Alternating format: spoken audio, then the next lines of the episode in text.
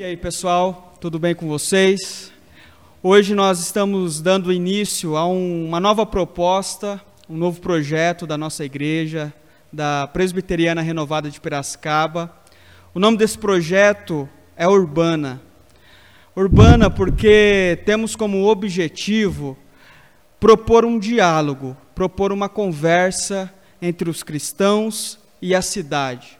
Eu acho que essa divisão ela não pode existir, porque em muitos momentos na história da igreja, os cristãos eles meio que se fechavam em uma bolha, como se eles não fizessem parte da cidade em que eles moravam. Mas isso não é bíblico, isso não pode existir na vida da igreja. A igreja faz parte da cidade.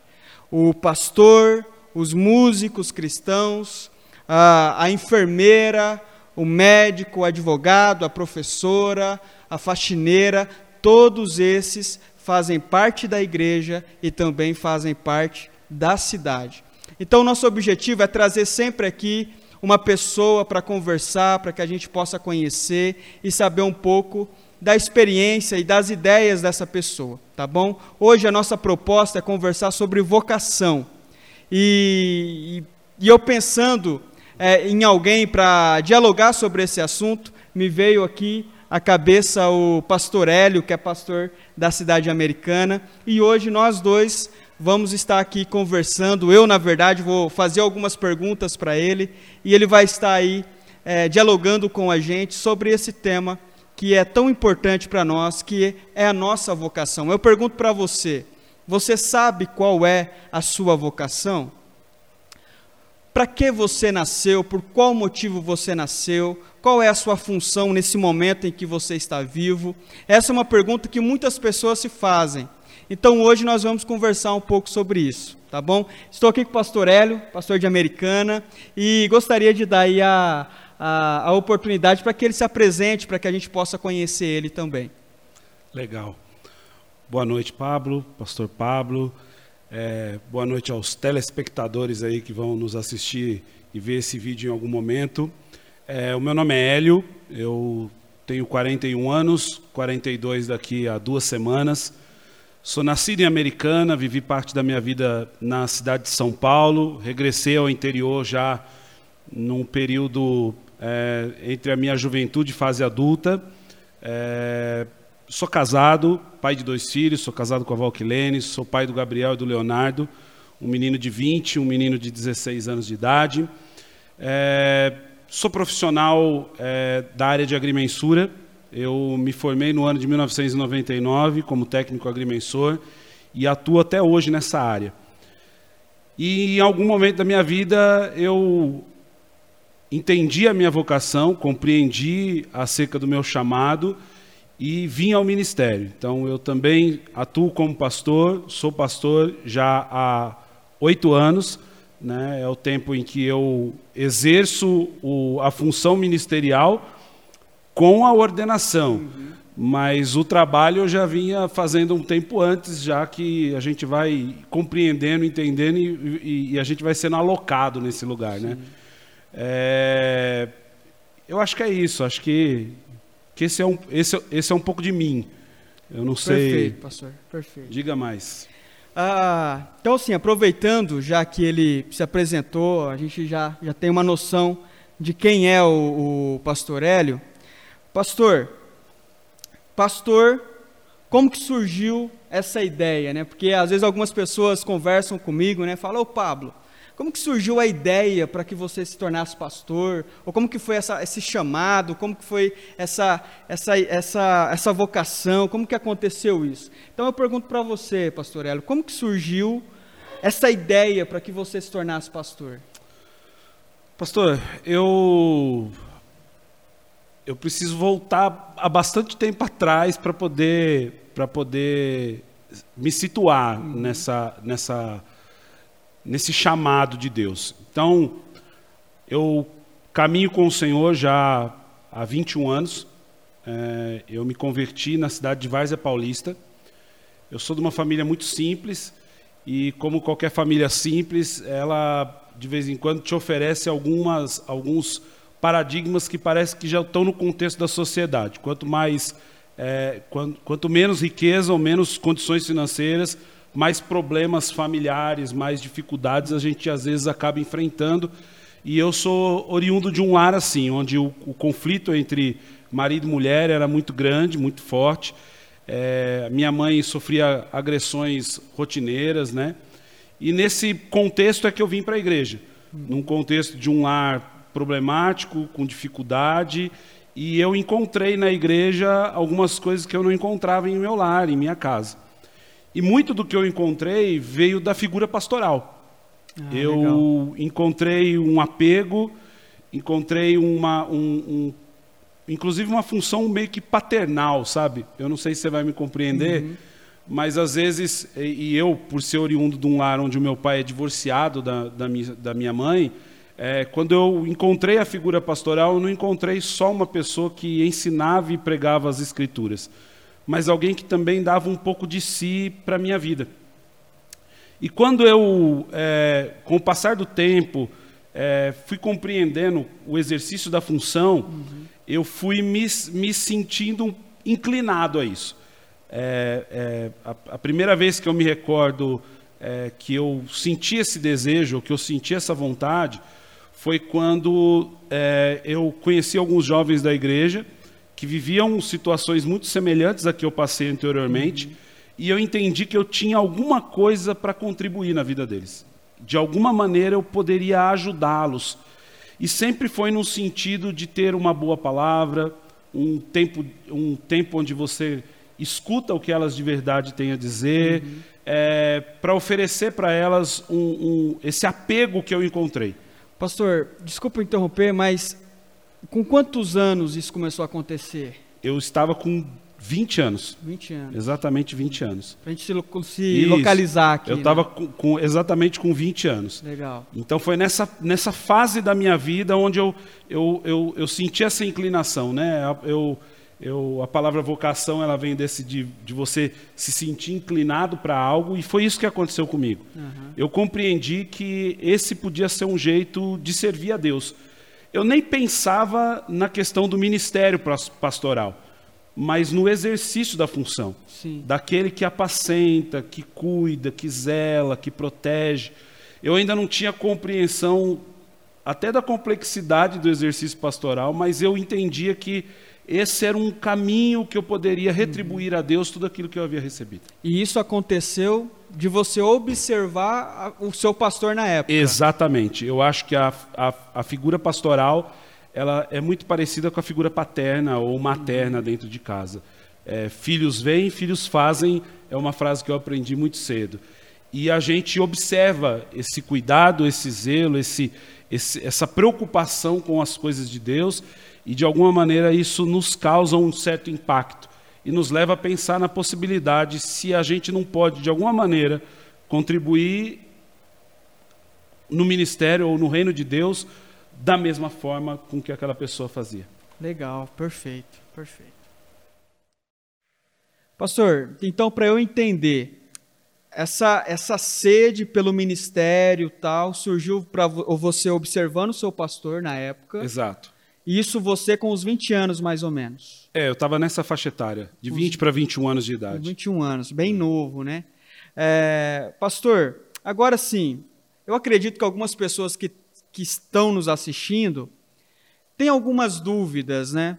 Seja cristãos que têm o desejo de entrar no ministério pastoral, uh, ou então se tornar missionário, ou então têm o desejo de ter uma outra profissão, são cristãos, têm vontade de de estudar, fazer uma outra faculdade, alguma coisa, mas não sabe o que fazer, não sabe qual é a sua vocação.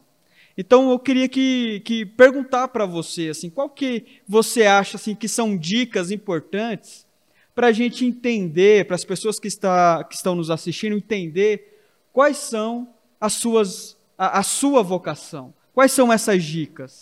Tá, vamos lá, pastor. Eu acho que para tratar disso é importante a gente é, é, frisar bem essa questão vocacional. Uhum. Porque a gente vive num período onde parece que, que muita coisa não está funcionando, é exatamente porque você tem pessoas sem vocação no exercício de algumas tarefas. Nossa. É, você pode perceber que é, em áreas específicas, porque às vezes a pessoa ela visa visa questão financeira ou ela encontra um caminho que possa ser mais fácil ou ela pretende é, buscar num determinado momento é, e isso é comum, por exemplo, em concurso público. É, a pessoa ela ou até mesmo para entrar na faculdade, ela olha qual é a menor concorrência. Hum. Onde é que eu vou conseguir entrar? Porque ela só quer entrar ela não está em busca de exercer aquilo que ela entende ou compreende que poderia estar contribuindo com a sociedade de uma forma geral. Uhum. Porque quando a gente vive em sociedade, pastor, a gente precisa pensar de que cada um de nós vai dar a sua contribuição para o meio onde você vive. E quando a gente tem pessoas sem vocação fazendo aquilo, a sociedade sofre com todo. Né? Quantas, quantas pessoas não vocacionadas ocupam cadeiras é, no, no legislativo do nosso país, quantas pessoas não vocacionadas estão exercendo um trabalho dentro dos hospitais ou na engenharia, e aí você vê as coisas irem ruindo aos poucos. E a sociedade é que vai pagando esse alto preço. Então, é, é bom se frisar isso para que a pessoa ela compreenda que escolher aquilo que é da sua vocação vai fazer diferença, não só para ela, trazendo-lhe um contentamento por, por aquilo que ela faz, mas também para as pessoas que estão à sua volta, porque ela vai ocupar o lugar dela na sociedade da melhor maneira possível. Agora, existem algumas maneiras, eu, eu, costumo dizer que são algumas nuances que a gente vai percebendo ao longo da vida que revela o que nós somos vocacionados. Uhum. Tem gente que tem, por exemplo, muita facilidade com a, a, a, lidar com números, por exemplo. A lidar, né, é, tem mais aptidão com as coisas é, é, mais físicas, lida melhor com as coisas, com a matéria, né? Uhum. Tem gente que lida melhor com pessoas ou, ou lida melhor com, com o perfil profissional das, das outras pessoas ou a, a, e, e, ela parte dessa premissa do relacionamento. Então, ela começa nessas nuances, nessas pequenas coisas, a sentir em que área que ela pode atuar, que área que ela vai trabalhar, que área que ela vai se envolver. Então, acho que essa é, é, é a é primeira a primeira questão é, é ficar perceptível ou ter um pouco de sensibilidade àquilo que você tem mais facilidade ou talento para poder desenvolver. É verdade que algumas pessoas têm uma vocação meio nata, né? Que é, é, ela nasce com aquilo. Jogador de futebol, você, ele, ninguém ensina e ele sai chutando bola como ninguém. E aí ele tem que entender que ele precisa seguir por esse caminho. Tem gente que não sabe chutar bola e quer ser o jogador. E aí ele vai, vai buscando uma carreira e em algum momento ele se frustra porque não consegue chegar lá. Então a gente tem que ter um pouquinho dessa sensibilidade, dessa uhum. percepção do que eu me dou bem fazendo, do que eu entendo que eu seja capaz de fazer, o exercício da tarefa que eu seja capaz de desempenhar. Uhum. E entendendo que todas essas tarefas, de alguma maneira, e a gente fala sobre reino de Deus, eu sempre entendo que na sua profissão, no lugar onde você trabalha ou aquilo que você exerce fazendo, você também serve ao Senhor. Uhum. Então você precisa fazê-lo com excelência. Mas você só vai fazer com excelência aquilo que você realmente percebe que tem aptidão para desenvolver. Dentro disso que você está falando, é interessante essa questão que você falou ali é, sobre você não ter essa covardia, né? Exato. De não escolher o caminho mais fácil, porque às vezes você pode ser vocacionado para uma coisa que aos seus olhos é muito difícil. Exato. Muito concorrido, né, pastor? Muito. Isso aí eu achei sensacional. Muito. Assim. Você vai para o mercado de trabalho e as pessoas sabem que são capazes de dar um, o melhor delas numa determinada área, mas elas fogem dessa área para poder achar um caminho mais fácil. Uhum. E quando você vai conversar com elas em algum momento de suas vidas, e eu costumo dizer que isso acontece lá pela faixa dos 45, 50 anos de idade, elas estão completamente frustradas porque elas sentiram que não só deixaram de fazer o que gostariam de fazer, mas como se sentem vazias por não ter contribuído com as pessoas que estão à sua volta com aquilo que ela sabia que ela poderia dar. Né? Eu admiro muito o cara que é, é por exemplo, artista. O cara, é, é, o músico, o pintor, o artista plástico, normalmente ele sabe que aquele é o dom dele, ele caminha naquilo, às vezes sem ganhar dinheiro, às vezes lutando para o pão de cada dia, mas ele sabe que ele está dando aquilo que ele pode dar de contribuição para a sociedade que ele vive. Demais, demais. Pastor, é, voltando aqui, voltando. Pastor, dentro disso que você falou, uma coisa que eu tenho escutado alguns pastores falando, principalmente o pessoal que trabalha muito com seminário. Agora, a gente falou de vocação de um modo mais amplo, é, amplo né? Sobre outras profissões, artistas e tudo mais. Mas agora vamos tentar funilar um pouco, que é, acaba sendo um pouco da nossa área, né? Claro. É, o ministério pastoral. Eu tenho escutado muito de que os seminários estão vazios. E não é só o seminário da Presbiteriana Renovada. Lógico. Seminários de muitas outras denominações estão ficando vazios. E eu queria saber o porquê, na sua percepção, por que, que isso tem acontecido? Por que, que os jovens das igrejas, os homens, né, têm, têm procurado pouco o seminário para estudar teologia? Enfim, qual que é o seu diagnóstico, assim, se você já pensou sobre isso? Coincidentemente, eu, eu tenho pensado muito sobre isso, Pablo. É, é, cada vez mais perceptível, inclusive nas igrejas locais, na onde nós exercemos a nossa função pastoral, que é difícil você encontrar pessoas que estão dispostas a fazer o que você faz. Uhum. É, inclusive, alguns pastores estão cansados porque precisam se, praticamente se perpetuar no ministério, porque eles não conseguem fazer uma transição, eles não conseguem encontrar alguém para passar o bastão, eles não encontram essa segurança. Uhum. E está cada vez mais escasso. E eu, e eu fiz duas leituras é, bem práticas sobre o que pode estar acontecendo, e eu não sou o dono da razão, uhum. é só uma leitura da vivência que a gente carrega dia a dia, com as conversas que a gente tem, com as pessoas que a gente fala. Primeiro, eu acho que é, eu vim de uma geração, e eu contei isso no começo, que a gente olha para o pastor e vê nele o espelho do que a gente pode se tornar. Uhum. Hoje a gente encontra muitos pastores é, cansados, frustrados. Algumas igrejas menores e alguns missionários, principalmente, passam, inclusive, privações financeiras, é, encontram dificuldades no, no, no, lidar do dia a dia com as pessoas que ele convive. Uhum. Né? Eles estão clamando por tranquilidade e sossego, e eu acho que alguns jovens olham para isso e digam: olha, eu sei que eu posso, é minha vocação, mas eu não quero. Está se assustando. Me tornar, para passar o que eles estão passando, eu, eu não quero. Eu, uhum. eu acho que eu estou fora. A contrapartida, houve uma, uma busca para facilitar o percurso. Veja, estudar no seminário ou, ou ser um pastor de forma é, séria no contexto que nós vivemos hoje, onde você é enviado ao seminário, passa lá quatro anos, sai de lá, vem para um período probatório, isso acontece na maioria das denominações, é, é muito trabalhoso. E, e, é comum você encontrar na internet hoje o forme-se pastor em 30 dias, consiga o seu diploma rapidamente. Inclusive com algumas propostas mirabolantes, como as que eu vi dias atrás na, na internet, que dizia: ora, você ainda anda de carro velho, você ainda mora de aluguel, você ainda não encontrou a mulher dos seus sonhos, vire pastor agora. é tipo, eu quero facilitar o caminho. Uhum. E, e, e, aí alguém entendeu que ser pastor também é, ser uma, é ter uma profissão. Uhum não é só uma, um serviço prestado para Deus, mas é também o tirar o seu ganha-pão. E aí a gente vive com esses dois grupos de pessoas e pessoas não vocacionadas exercendo o, o, o ministério pastoral, uhum. né? É, ou porque tem muito tempo de igreja e parece que há uma necessidade de subir a pessoa de cargo, é. uhum. ou porque ela abriu o seu próprio negócio, abriu, abriu o seu, o seu a, próprio, franquia. a sua é. franquia uhum. e ela começou e tem pessoas sérias assistindo isso e dizendo: não, cara, eu não vou, eu vou desistir. Eu posso, se você me permitir, fazer uma comparação até com a, com a política. Uhum.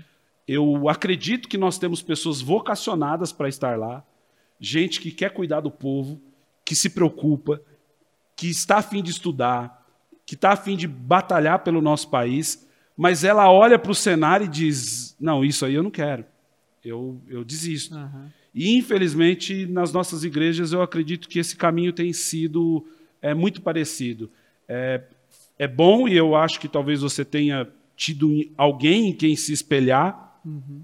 mas eu acho que tem uma geração que está aí, que está vendo tanto trabalho, tanto, tanta canseira de alguns obreiros que sobem no púlpito e reclamam, e reclamam, e reclamam, e eles não permitem que esses jovens, essas crianças, olhem para ele como modelo e digam: olha eu sinto que eu posso e eu quero ser igual a esse homem aí. Uhum. É, antigamente a figura do pastor era, era as pessoas queriam imitá-lo, né? Uhum. Até as crianças quando iam fazer o cultinho elas armavam o púlpito, ela queria brincar de ser o pastor. Uhum. E hoje a gente já não encontra mais isso. Uma... Talvez seja uma percepção longe da, dos demais ou um pouco talvez parecida com a sua, mas é o que eu tenho visto. Uma percepção que eu ouvi há um tempo atrás de um pastor, estava comentando sobre esse assunto, e ele falou que hoje a gente vive numa sociedade bastante materialista, né? financeiramente. De modo que esse materialismo tem entrado dentro da igreja e muitos cristãos não estão se permitindo ser guiados mais pelo evangelho mas estão sendo guiados por essa cosmovisão materialista. É verdade. Então, olha, isso aí não vai dar dinheiro para mim. Então, vou escolher uma outra coisa que dá dinheiro para mim. Que é aquela, aquela ideia que você comentou logo no começo Exato. Da, da questão da covardia. Se eu sou vocacionado, eu sinto que Cristo me chamou para uma determinada vocação, principalmente para o ministério pastoral, que é o assunto que a gente está falando no momento, se eu vou ganhar dinheiro ou se eu não vou ganhar dinheiro, eu preciso ter coragem de seguir a minha vocação. É, e essa materialidade também ela é expressada nos dias de hoje, pastor, quando você vê é, que há uma geração também que quer facilitar o percurso. Toda profissão ela exige de alguém que você dê passos durante a carreira. Uhum. Conforme o amadurecimento, as coisas vão acontecendo. Às vezes o, a pessoa ela quer ser o pastor, mas ela não quer passar pelo processo, porque ela observa aquele pastor e eu vou usar um termo que eu espero que é, não seja confundido, que é o chamado pastor de sucesso, uhum. mas ele não olha o quanto ele correu. Sim. Ele só olha o que ele conquistou. E, e ele acha que quando ele entra nesse, nessa tarefa, ele tem que rapidamente conquistar o que o outro demorou 20 anos para conquistar. Uhum. Sim. Né? E aí ele olha e fala assim: ah, não vale a pena. 20 anos de, de lidando com gente, trabalhando para chegar onde ele está, eu não, não quero isso. Então, é, é essa essa situação da, da matéria, ela, ela vem com isso também. Legal. Ela, ela quer encurtar o caminho. E a gente sabe que a tarefa pastoral ela é benéfica. Trabalhar para o Senhor nos traz um benefício in, interior, uma alegria é, que a gente às vezes não consegue compreender. Uhum. É, nos traz os, os demais benefícios que vêm junto com isso, né? a proteção de Deus, portas que se abrem, mas a gente também sabe que é um caminho difícil, uhum. é, é trabalhoso. E existe uma geração que agora não quer mais ter o trabalho.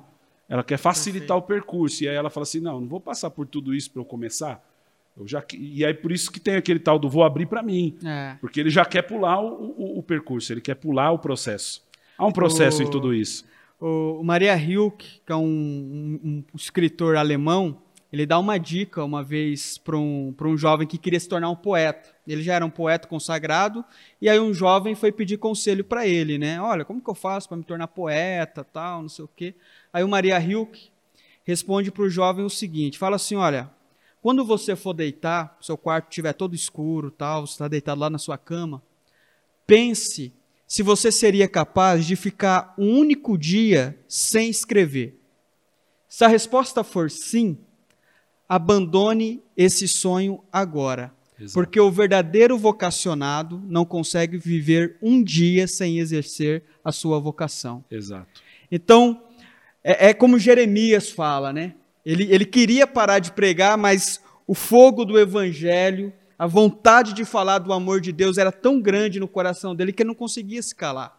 Mesmo que, talvez, aos olhos da sociedade materialista que nós vivemos, você não vai ter sucesso financeiro, né? Exato. Que é o caso de muitos homens. Por exemplo, o apóstolo Paulo, que terminou seu, a sua caminhada cristã depois de tanto tempo, né, pastor? Preso, condenado à morte, pouquíssimos amigos ali visitando ele. Aí você olha com um olhar materialista para isso e fala: "Poxa vida, não é Não isso vale que eu quero pena." para mim, né? Exato. Não é isso que eu quero para mim." Ele escreve ao próprio Timóteo dizendo que a sua prisão está contribuindo para o crescimento do evangelho. né?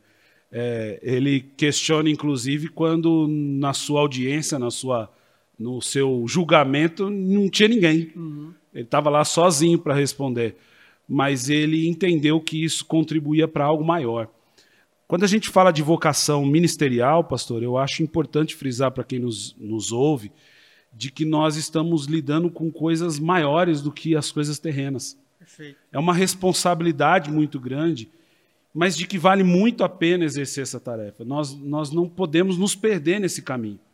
É, é bem, o bem da verdade é que nós vivemos num tempo onde a própria juventude não sabe para onde vai, né? Você pergunta o que, quer, o que que você quer ser, ela fala, não sei. eu não- não Hoje quer ainda." ser uma coisa, amanhã quer ser outra, Isso. depois quer ser outra. Existe um ditado filosófico que diz que para quem não sabe para onde vai, qualquer caminho te leva. Então, você não sabe para onde você está indo, qualquer estrada que você pega, você, você chega onde você quer, porque você não sabe para onde você vai. Perfeito. Agora, quando nós sabemos para onde nós vamos, é como diz o filósofo, né? Até o vento que é contrário coopera para nos levar ao nosso destino. Perfeito. E eu acho que isso é importante. Quando você exerce a sua vocação, até aquilo que é, aos nossos olhos, ruim, está contribuindo para que a gente alcance o sucesso, talvez não aos olhos dos homens, como você diz, mas principalmente aos olhos de Deus, que cuida de nós e sabe de todas as coisas. Maravilhoso. Perfeito, pastor, perfeito. Essa, essa percepção que você trouxe é maravilhosa. Agora, para finalizar essa conversa nossa, eu queria que você desse uma, uma palavra final assim para as pessoas que estão assistindo, ouvindo, que querem descobrir a sua vocação, que estão nessa busca, estão orando, estão tentando, já tentou uma coisa, já tentou outra e sente que não acertou ainda, que não está fazendo aquilo que nasceu para fazer.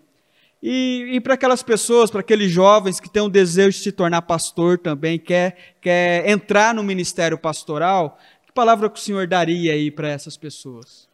Bom, vamos lá.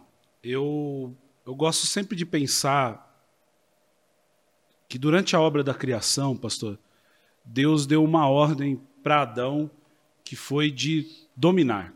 Disse, ó, domina, Adão. As aves do céu, o, o campo, tudo que está aí, você precisa cuidar. E essa palavra dominar não vem de outra coisa senão de exercer com excelência a ciência sobre todas as coisas. Né? Deus não estava pedindo para que Adão desse ordem para o peixe pular da água e vir na mão dele. Sim. Mas assim, olha, domina o jeito que você vai usar para pescar, que jeito você vai preparar o peixe, se você vai fazer fritos, se você vai inventar o sushi. Se vira aí, Adão. Mas faça com excelência, domine. Domine, domine tudo, conheça tudo. Desfrute do conhecimento. Eu, eu ah, entendo que, salvo, salvo as pessoas que nascem com al- alguma eh, dificuldade de intelecto, todos nós nascemos com algo chamado inteligência. E a inteligência nada mais é do que a capacidade de absorver conhecimento. Então, quanto mais nós buscamos o conhecimento, o processo de entendermos a nossa vocação facilita. Essa ideia de não se esforçar no, no ensino, nunca ler um livro, buscar é, informações de meias palavras, se alimentar com notícias do Facebook, ela nunca vai te direcionar para lugar nenhum. Porque você não conhece nada. O, quanto menos você conhece, menor é o seu mundo. Então, são menores as suas possibilidades de você conhecer algo que você possa exercer com excelência, com toda a sua capacidade. Eu, eu acredito que existe para todo mundo algo que elas possam fazer ou exercer para o seu próprio benefício e para o benefício da sociedade onde elas vivem. Tem muito, muita pessoa, muitas, muitas pessoas que vão nos escutar agora que, que poderiam estar dentro de um hospital salvando vidas nessa hora. Mas elas escolheram estar atrás de um balcão porque esse era um caminho mais fácil. E se tornou mais fácil não porque ela somente escolheu, mas porque o mundo foi empurrando ela para lá. em algum momento ela teve preguiça de ler, ela não se dedicou aos estudos, ela não ouviu o que as pessoas mais, mais experientes a, a lhe disseram, porque uhum. Não é só sábio aquele que cursou um, um curso superior ou fez uma faculdade. Basta você olhar para o homem do campo, que às vezes não sabe nem escrever o nome, mas ele sabe que tempo é tempo de plantar, que hora é a hora de colher, que lua é boa para você jogar tal semente. Isso ele aprendeu porque alguém ensinou e ele entendeu que ele poderia exercer aquilo da melhor maneira possível. E olha a contribuição que ele dá para toda a sociedade, né? Se a gente for dizer o, que o agronegócio é o que movimenta o nosso país, uhum. tem muita gente lá que, porque, por causa do conhecimento que recebeu do pai e da mãe e ele absorveu, ele exerce da melhor maneira a sua função e a exerce com excelência. Então, se esmere no, em buscar o conhecimento, estude, leia, ouça pessoas que possam contribuir com você. É, numa sociedade vai ficando as pessoas vão entendendo menos a sua vocação quando todo mundo agora quer ser blogueiro.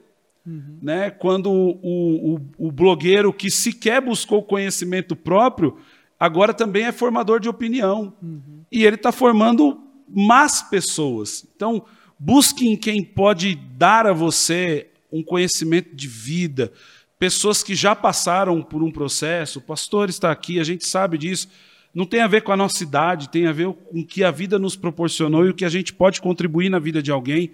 E tudo isso vai te fazer entender, são aquelas nuances que eu disse no começo do vídeo, que, que você vai começando a perceber que naquela determinada área você pode dar o melhor de você. Então, busque o conhecimento, você é inteligente o suficiente para isso e você conta com a ajuda do Eterno para iluminar sua mente e te direcionar. Para você que quer ser pastor, para você que quer caminhar é, na mesma, no mesmo exercício ministerial que nós aqui caminhamos, eu quero dizer a você que tem vaga. Nós precisamos de você. Você provavelmente deva ter um amor por pessoas, porque é, nós lidamos com pessoas. Você provavelmente gosta de aprender das Escrituras, porque esse é o meio pelo qual nós ajudamos as pessoas que amamos. E provavelmente há algo que é, alguns vão, vão ter dificuldade, outros vão encontrar um pouco mais facilidade, mas que eu, eu chamo de um, de um fogo que está dentro de nós ardendo, num desejo de colocar para fora tudo que nós sabemos de Deus para guiar pessoas no caminho dele. Essa é a nossa tarefa: levar gente para o Senhor, levar gente para Jesus. E se você sente isso dentro de você, eu preciso te dizer que nós estamos dispostos a te ajudar. Né? É, você vai provavelmente interagir com esse vídeo, vai deixar aí seus comentários, e nós queremos ajudar a fazer você compreender que esse é o caminho que Deus tem te chamado a viver. Nós precisamos de você, como precisamos dos outros vocacionados em cada uma das suas áreas, mas a sociedade precisa de fato de gente como eu, pastor Pablo e você que nos escuta para mentorear, pastorear e guiar essas pessoas ao caminho do eterno. Perfeito, pastor. Galera, estamos terminando aí então esse, esse primeiro essa primeira, esse primeiro bate-papo, né? Nosso primeiro convidado, pastor Hélio, quero agradecer muito. Eu que quero agradeço, agradecer pastor. muito aí a sua, sua presença, ter se disposto a estar aqui. Uh, e, gente, a Urbana, que é, é o nome desse projeto, tem esse objetivo de pegar algumas pessoas que são comuns, não tem fama, não tem uma projeção nacional, mas são pessoas comuns que o Espírito Santo tem usado o tempo todo para abençoar outras pessoas na cidade, na sociedade. Porque são essas pessoas comuns que fazem o mundo girar.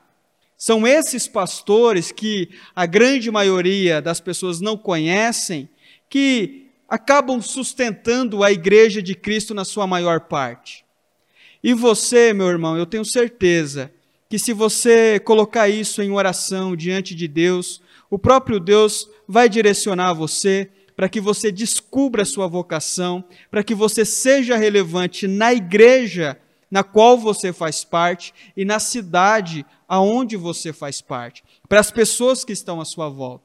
Então, reflita bastante sobre o que o pastor Hélio é, nos passou, no, nos informou aqui, tá bom? E para encerrar, ele trouxe dois livros e ele vai estar. Eu pedi, né, para todos os convidados que, que virem aqui, eu vou pedir para que eles façam a indicação aí de livros que eles julgam que foram muito importantes para a vida deles. Pastor Hélio, quais são esses livros aí?